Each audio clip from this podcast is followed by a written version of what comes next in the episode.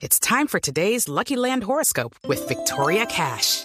Life's gotten mundane, so shake up the daily routine and be adventurous with a trip to Lucky Land. You know what they say. Your chance to win starts with a spin. So go to LuckyLandSlots.com to play over 100 social casino-style games for free for your chance to redeem some serious prizes. Get lucky today at LuckyLandSlots.com. Available to players in the U.S., excluding Washington and Michigan. No purchase necessary. VGW Group. Void or prohibited by law. 18 plus. Terms and conditions apply. El próximo lunes estará lista la circular que establece los parámetros para la transformación de las carteras colectivas hacia fondos de inversión colectiva que, entre otras, incorporará en diciembre de este año la figura del custodio. Así lo explicó también en el evento de Asobolsa en el Congreso del Sector Bursátil el superintendente financiero Gerardo Hernández.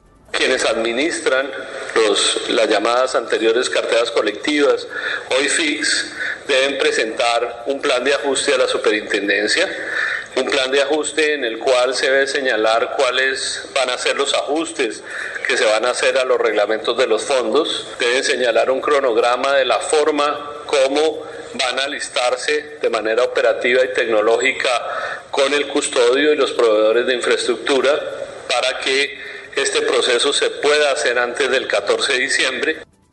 Recordemos que el custodio tendrá que ser un agente distinto, una empresa distinta a la que administre los recursos de los fondos de inversión colectiva para evitar, entre otras, repetir episodios como el de Interbolsa, que eh, actuaba al mismo tiempo como custodio y como administrador de los dineros de los inversionistas. Sobre este tema de los fondos que están de moda dentro del mercado colombiano, el director de Estados Unidos de iShares, Benjamín Sousa, dijo que la firma está muy interesada en listar otro ETF en el país, uno sobre deuda colombiana. Escuchemos. Lo que tienes que pensar es que este es un portafolio de renta fija. O sea, lo, lo operas en un mercado distinto, pero al final el subyacente es un portafolio de renta fija. Entonces, la, la, la regulación debe permitir, o sea, lo, lo, que llamamos en Estados Unidos el look-through. O sea, que, que para los clientes esto contabilice dentro de, su, dentro de su régimen de inversión como deuda y no como equity. O sea, cosas así tan simples son, son, son pequeñas cosas, no, no, no, no, no es, pero tenemos que estar seguros que no haya una barrera ahí por un tema regulatorio que, que, una aseguradora no lo pueda comprar porque le consideran equity y le piden más capital que si, que Es importante y es bueno explicar que un ETF es un fondo de inversión colectiva con la diferencia que se puede listar como una acción en la Bolsa de Valores de Colombia y que iShares actualmente administra el ETF más grande, más importante del país llamado ICOLCAP o ICOLCAP. En más noticias, el grupo Nutresa e Isagen también permanecieron en el índice de sostenibilidad del Dow Jones. Anoche les contamos que este indicador mide el comportamiento en bolsa de las acciones de empresas con mayores estándares de sostenibilidad y responsabilidad corporativa en el mundo. Pues Ada Vivienda, Argos, empresa de energía de Bogotá y Bancolombia se sumaron Nutresa e Isagen. En el caso de la compañía de alimentos, este es el cuarto año consecutivo dentro del indicador. Y para el caso de la electrificadora, este es su segundo año consecutivo dentro del Dow Jones Global de Sostenibilidad. Fue revelada la más reciente encuesta de expectativas del Banco de la República y esta estas son las proyecciones más importantes del mercado sobre inflación.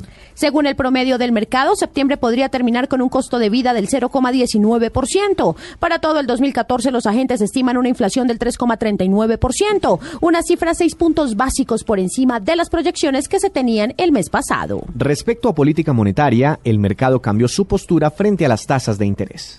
El 85% de los agentes consultados en esta encuesta espera que en la próxima reunión de la Junta Directiva del Banco de la República, el emisor decida hacer una pausa en el ciclo alcista de las tasas de interés de referencia y las mantenga estables en el actual nivel del 4,5%. Esta es una postura bastante interesante del mercado. Ya la gran mayoría de los analistas considera que el Banco Central de nuestro país hará una pausa no seguirá subiendo por lo menos en este mes de septiembre las tasas de interés y que las va a dejar estables en ese nivel actual del 4,5%. Estaremos muy atentos a ver si esto sucede o no aquí en, en, cuanto a las decisiones de política monetaria. Y sobre el dólar, los analistas esperan que cierre el año, este 2014, a precios inferiores a los de hoy en día. En promedio, el mercado considera que la tasa de cambio culmine el 2014 en 1.973 pesos, un nivel inferior a los que actualmente registra la divisa, que de hecho hoy estuvo muy cerca de tocar la barrera de los 2.000 pesos. El presidente de la Bolsa de Valores de Colombia, Juan Pablo Córdoba, se mostró en desacuerdo con la propuesta de reforma tributaria que el gobierno presentará al Congreso porque considera que con la tarifa de 2,25%, esta nueva tarifa, la tasa de tributación de las empresas se elevará al 56%. Escuchemos del CRE y el sobre la renta del 34% sigue siendo elevada en comparación con la gran mayoría de países del mundo. Y si a esta tasa se le suma el efecto que para las empresas tiene el impuesto al patrimonio actual, Estamos hablando de una tasa efectiva entre el 41 y el 50% de las utilidades. Con la tarifa propuesta del 2.25%, esta tarifa efectiva podría elevarse hasta un 56%. Y en rangos medios de retorno al capital moderados estaríamos hablando de una tarifa efectiva cercana al 50%, que a todas luces es exagerada. Mientras tanto, el ministro de Hacienda, Mauricio Cárdenas, sigue defendiendo la iniciativa explicando que las mayores tasas de tributación solo serán pagadas por un pequeño grupo de empresarios y personas naturales. Con el impuesto de patrimonio hay que decirlo de manera franca y directa, le estamos pidiendo un mayor esfuerzo a un pequeño grupo de empresas y un pequeño grupo de colombianos. Hay mil colombianos que tienen patrimonios de más de 8 mil millones de pesos. A ellos les estamos pidiendo un esfuerzo adicional para que podamos entonces avanzar más rápidamente en la reducción de la pobreza y en la, digamos, en la dirección de mejorar la calidad de la educación y en tapar el hueco fiscal del próximo año. Pero a propósito del ministro de Hacienda, el doctor Mauricio Cárdenas la próxima semana estará en Nueva York, el 15 y el 16 de septiembre, acompañando a la delegación de empresarios que participarán en el Colombia Inside Out, que tiene por objetivo incentivar la inversión extranjera hacia el mercado de capitales local. Eh, estaremos muy atentos a todas estas noticias, a todas las ruedas, a los encuentros de los empresarios colombianos que tienen eh, a sus eh, compañías listadas en, en, bolsa y a sus respectivas reuniones con inversionistas de talla internacional. También les contamos que se estrenó el nuevo presidente del Fondo Nacional del Ahorro, Augusto Posada, quien reemplazará al saliente Ricardo Arias. El nuevo directivo tendrá, entre otras, el reto de impulsar el programa que busca que los arriendos se conviertan en cuotas de pago de las viviendas de los colombianos. El gran producto en el que vamos a enfocar todo nuestro esfuerzo es que los colombianos puedan acceder a su vivienda a través del arriendo. Usted paga un arriendo, un arriendo que pueda, de acuerdo a los estudios que se hagan financieros de, ingreso de la persona, y pagando el arrendamiento mensual, al cabo de 10, 15 años ya esa vivienda puede ser propia. Ese va a ser un mecanismo muy importante.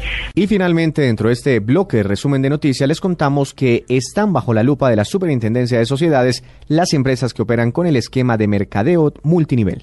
A través de un oficio, esta superintendencia indicó que quienes ofrezcan servicios en Colombia a través del mercadeo multinivel deben tener como mínimo una oficina física abierta en el país que cumpla con todos los requisitos legales. Por lo anterior, la regulación no permitirá que este tipo de compañías operen únicamente con direcciones web o virtuales o apartados aéreos como únicas indicaciones de correspondencia o localización de la empresa multinivel.